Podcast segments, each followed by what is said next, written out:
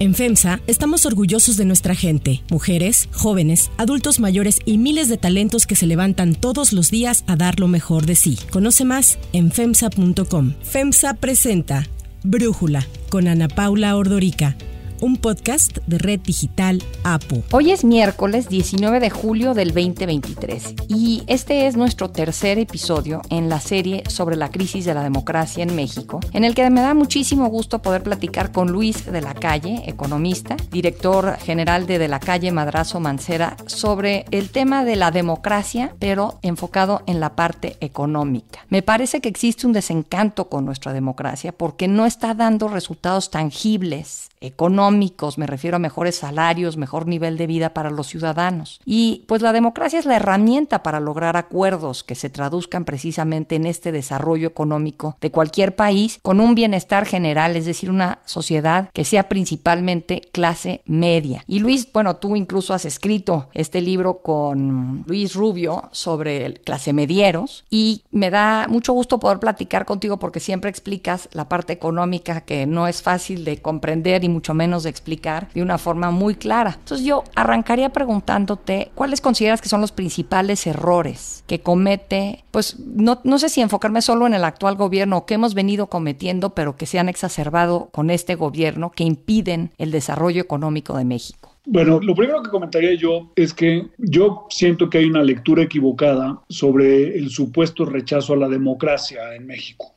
Latinometro, por ejemplo, y otros que marcan que en México hay un menor apego a la democracia. Cuando tú lees con cuidado esas encuestas, lo que rechazan los ciudadanos no es tanto la democracia, sino el no sentirse representados por la clase política. Y entonces esto quiere decir que el principal error es o ha sido de la clase política que no ha sabido reflejar el ánimo ciudadano. El presidente López Obrador es una excepción. El presidente López Obrador sí supo capturar una parte importante de la opinión pública y volverse el representante de ellos y por eso es relativamente popular. También es popular porque los salarios reales en México han crecido de una manera muy importante.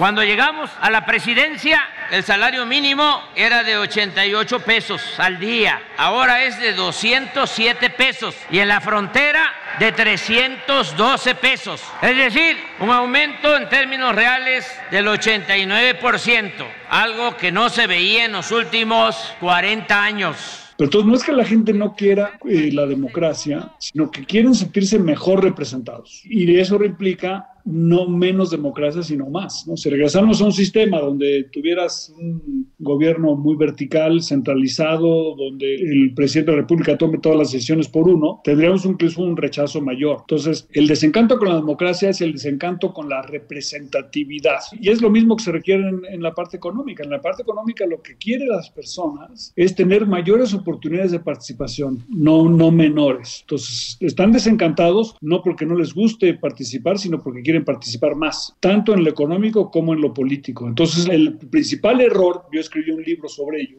se llama Economía de la Extorsión, es se crea un tremendo desincentivo para que tú participes exitosamente, porque cuando tienes éxito, te extorsionan. Y la extorsión se convierte en el principal obstáculo para la participación económica y también para la participación política. La apertura económica y la apertura democrática son líneas paralelas, van juntas no necesariamente revueltas, pero se, dan una gracias a la otra. Y precisamente las dudas que hay ahora en Rusia y en China sobre la democracia liberal occidental están relacionadas no con una posición de fuerza, sino con una posición de debilidad ante la amenaza que representa para ellos eh, precisamente la democracia. Porque a mayor apertura económica generas mayor democracia, pero también en lo inverso. Sí, muchos dicen que China ha logrado un desarrollo económico muy importante sin cumplir con eh, la premisa democrática, pero bueno, esa historia todavía no termina, ¿no? La historia todavía no termina y no solamente eso, el éxito económico de China no está hecho porque tengas tú personas con una enorme capacidad de generación de riqueza económica en el Partido Comunista Chino o en el gobierno chino, sino ha sido exitoso por el proceso descentralizado de toma de decisiones de miles de empresas en China, en Asia, que compiten ferozmente entre ellas para producir bienes y servicios que le gustan al consumidor. O sea, el éxito de la economía china, por ejemplo, en la moda, cuando tú vas a una tienda en México o en Europa y encuentras conjuntos para niños o mujeres o hombres eh, diseñados con colores y eh, estampados atractivos, todo eso se desarrolló en China y estaban pensando en cómo satisfacer al consumidor. Si al consumidor le va a gustar el amarillo o las flores o los barcos o los distintos motivos que puedan ser atractivos en el verano y en el invierno, etcétera, ¿no? O sea, son producto de una respuesta de mercado a la satisfacción de las necesidades del consumidor. Lo que ha sucedido en los últimos años con Xi Jinping es que a él le da miedo que este movimiento descentralizado de tomas de decisiones, sobre todo en el sector de alta tecnología, sea incompatible con un modelo centralizado en el ámbito político. Entonces, digamos, la lucha en el fondo en China y en otros países, incluido México, es si vas a tener un sistema descentralizado que tenga fuerzas centrífugas a favor de la democracia o vas a tener un sistema centralizado con fuerzas centrípetas a favor de la concentración del poder. Y el éxito de Occidente es precisamente su sistema descentralizado y a lo que le tienen precisamente miedo tanto Putin como Xi Jinping es que no puedan controlar la descentralización que implican las fuerzas centrífugas de la democracia.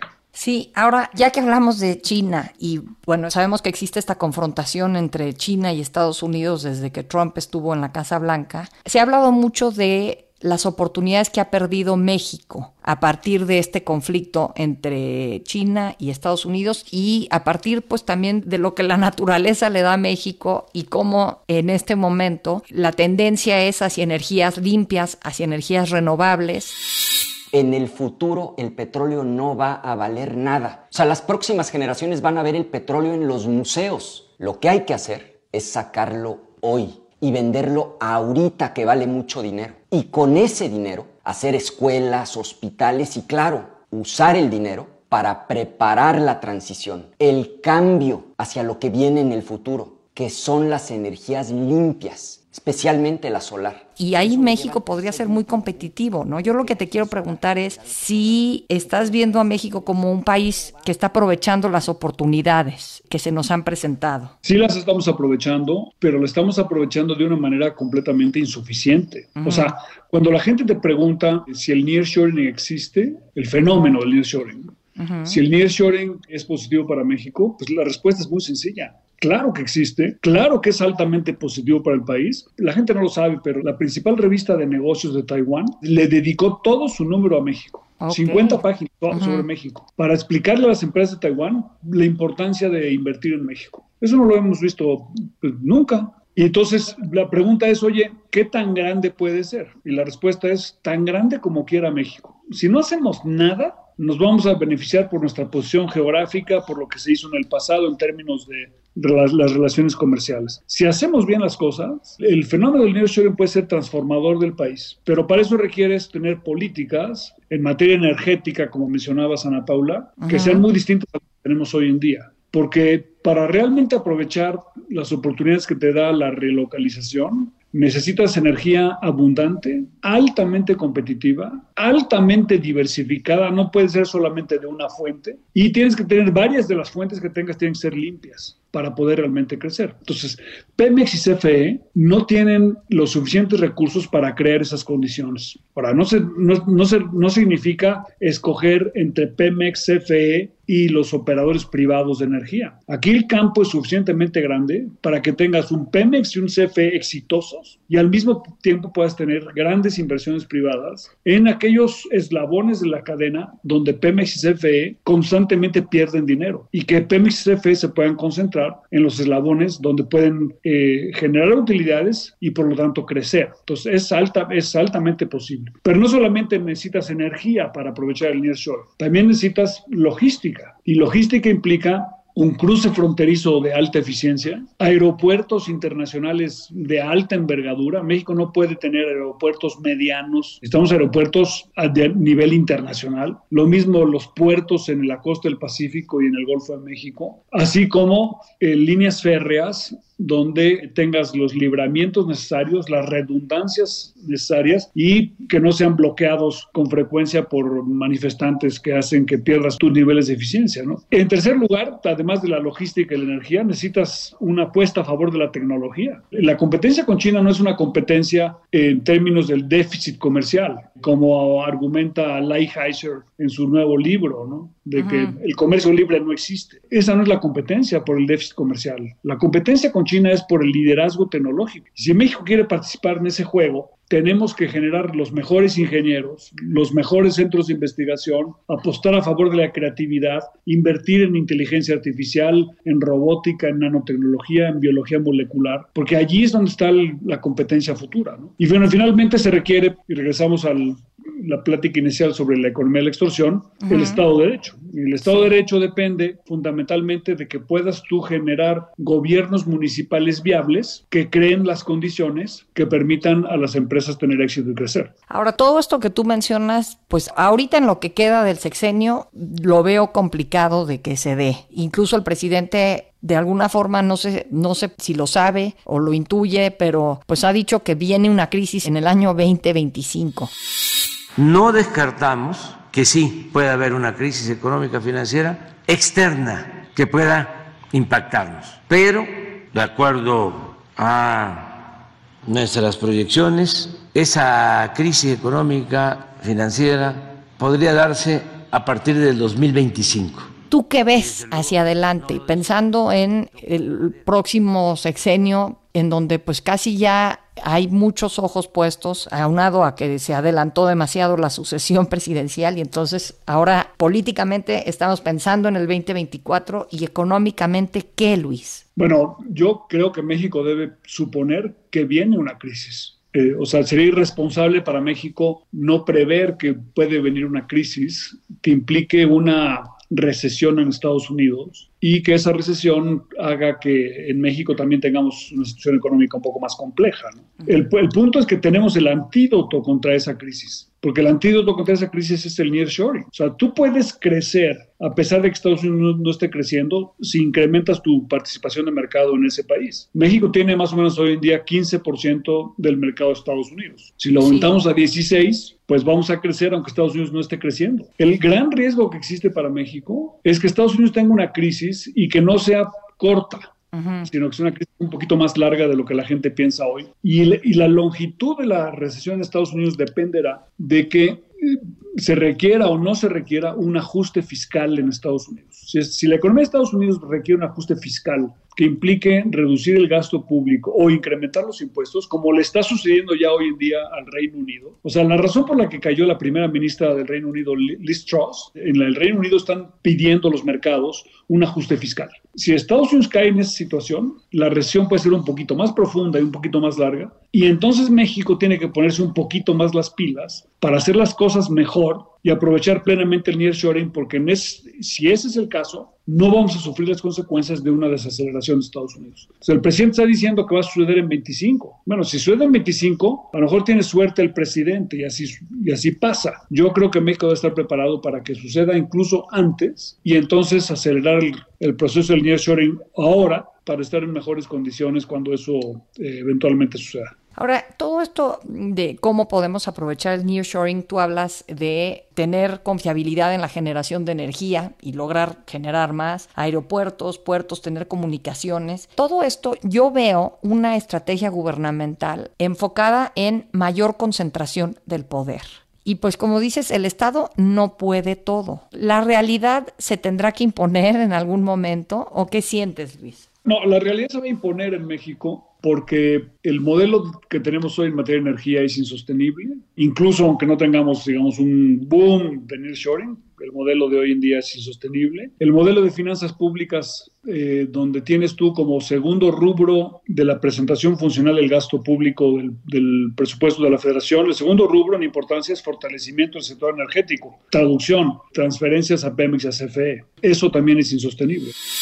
Con el apoyo de los trabajadores y de los técnicos de Pemex y de la Comisión Federal de Electricidad, estamos rescatando a estas empresas públicas, haciéndolas más eficientes limpiándolas de corrupción y cumpliendo el compromiso de no aumentar el precio de las gasolinas, del diésel, del gas, de la luz. Entonces tenemos, digamos, una insostenibilidad energética desde el punto de vista de competitividad y desde el punto de vista de finanzas públicas. Entonces México va a tener que hacer un ajuste en el ámbito energético, pero ese ajuste, y creo que ese es el punto más importante, no implica sacrificar a Pemex y a CFE, sino al contrario, tener un esquema que permita el éxito de CFE y de Pemex pero en competencia con otros eh, operadores. Lo que va a salvar a Pemex y CFE es un mercado abierto competido. Si nosotros condenamos a que Pemex y CFE concentren todas las labores de energía, vamos a condenar a la quiebra de Pemex y CFE porque les, les vamos a imponer condiciones con las que no pueden cumplir. Entonces es un poquito al revés. Mm. Hagamos una política que nos permita aprovechar el nearshoring, pero que al mismo tiempo permita tener a Pemex y CFE éxitos. Sí, digo, lo malo es que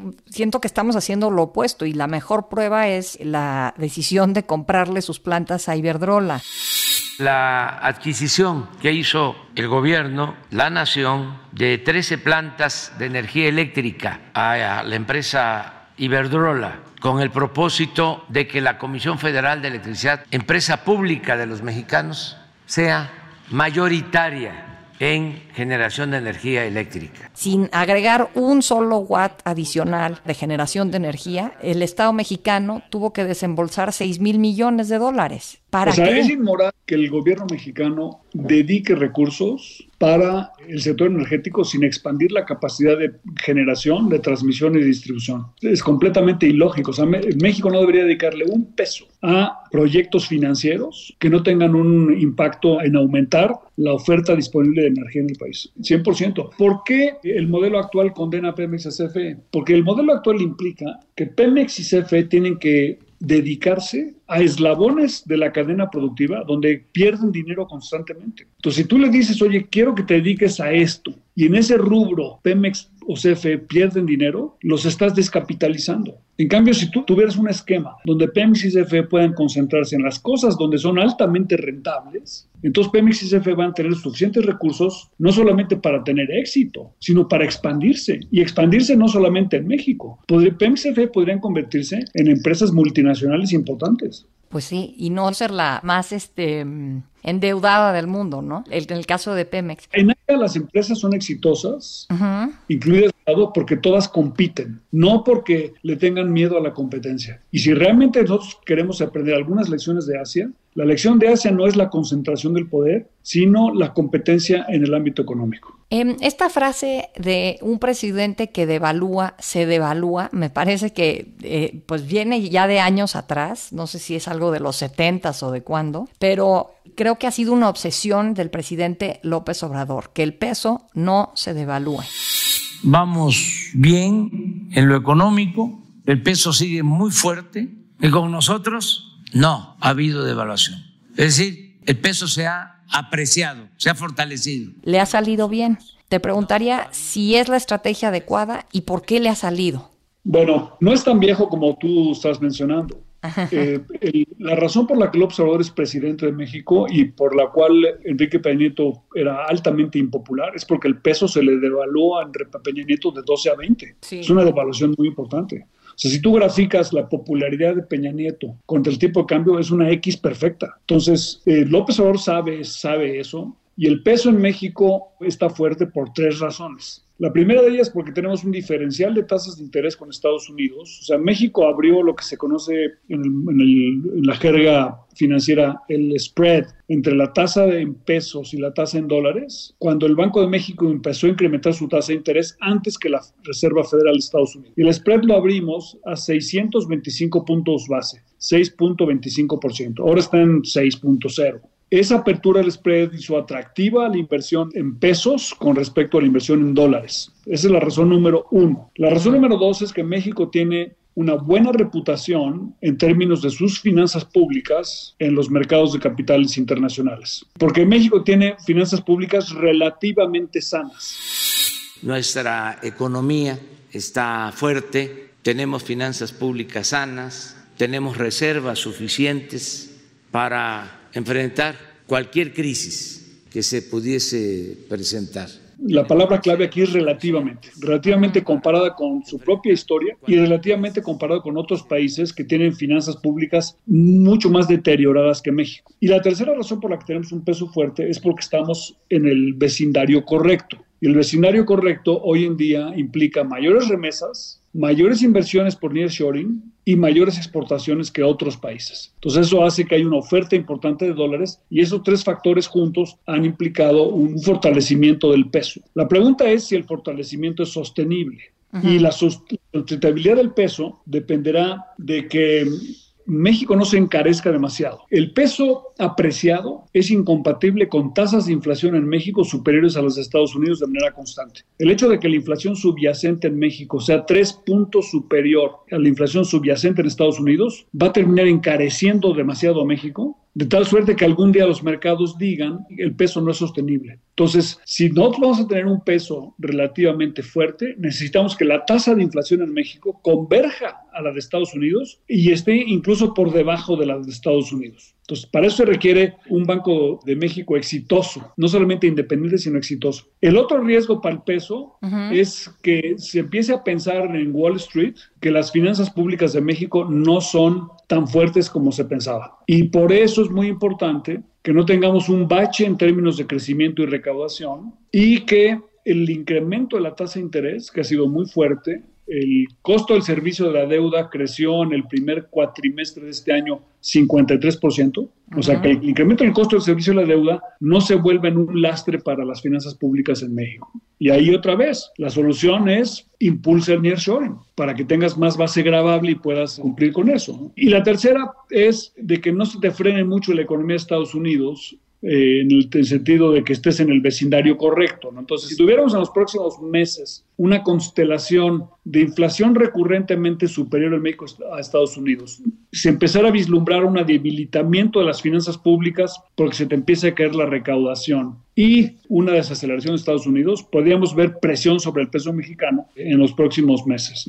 Eh, hoy en día no existe porque no se ve un debilitamiento de esas tres variables, pero puede empezar a suceder hacia adelante. Luis, pues clarísima toda tu explicación en esta parte eh, vinculando política y economía. No sé si quisieras agregar algo más para cerrar. Bueno, creo que una campaña electoral como la que estamos ya iniciando hoy en día es siempre una buena oportunidad para reflexionar sobre estos temas. Al final del día necesitamos que la mayoría de los mexicanos eh, escojan qué tipo de país quieren y eh, las elecciones son una buena ocasión para ello. Yo creo que va a haber una discusión muy importante sobre qué modelo de económico queremos en 2024 y en 2025 para realmente aprovechar el nearshoring. Y el nearshoring puede convertirse en uno de los principales temas de conversación eh, entre los distintos candidatos, tanto de la oposición como de los partidos que están ahora en el poder, eh, sobre el futuro de México. Y cada vez hay un consenso más grande de que las oportunidades para México son muchas, pero que se requiere cambiar alguna de la ortodoxia económica que eh, ha estado dictada por este gobierno. Bien, Luis, muchísimas gracias por platicar con nosotros aquí en este episodio de Brújula. Con mucho gusto, Ana Pablo. Si te gusta escuchar Brújula, te invitamos a que te suscribas en tu aplicación favorita o que descargues la aplicación Apo Digital. Es totalmente gratis y si te suscribes será más fácil para ti escucharnos. Además, nos puedes dejar un comentario o calificar el podcast para que sigamos creciendo y mejorando para ti. Para cerrar el episodio de hoy, los dejo con música de Madonna.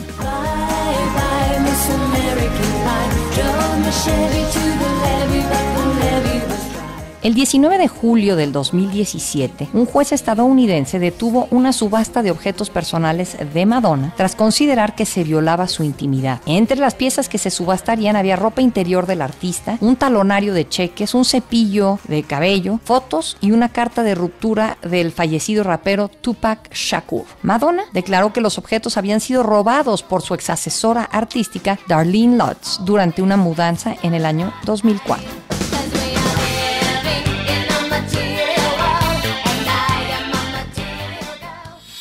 Yo soy Ana Paula Ordorica. Brújula es una producción de Red Digital APO. En la redacción, Ariadna Villalobos. En la coordinación y redacción, Christopher Chimal. Y en la edición, Cristian Soriano. Los esperamos mañana con otro episodio más de esta serie Crisis de la Democracia en México. Oxo, Farmacias ISA, Cruz Verde, Oxo Gas, Coca-Cola FEMSA, Invera, Torrey y PTM son algunas de las muchas empresas que crean más de 245 mil empleos tan solo en México y generan valor parte de FEMSA. FEMSA presentó Brújula con Ana Paula Ordorica, un podcast de Red Digital APO.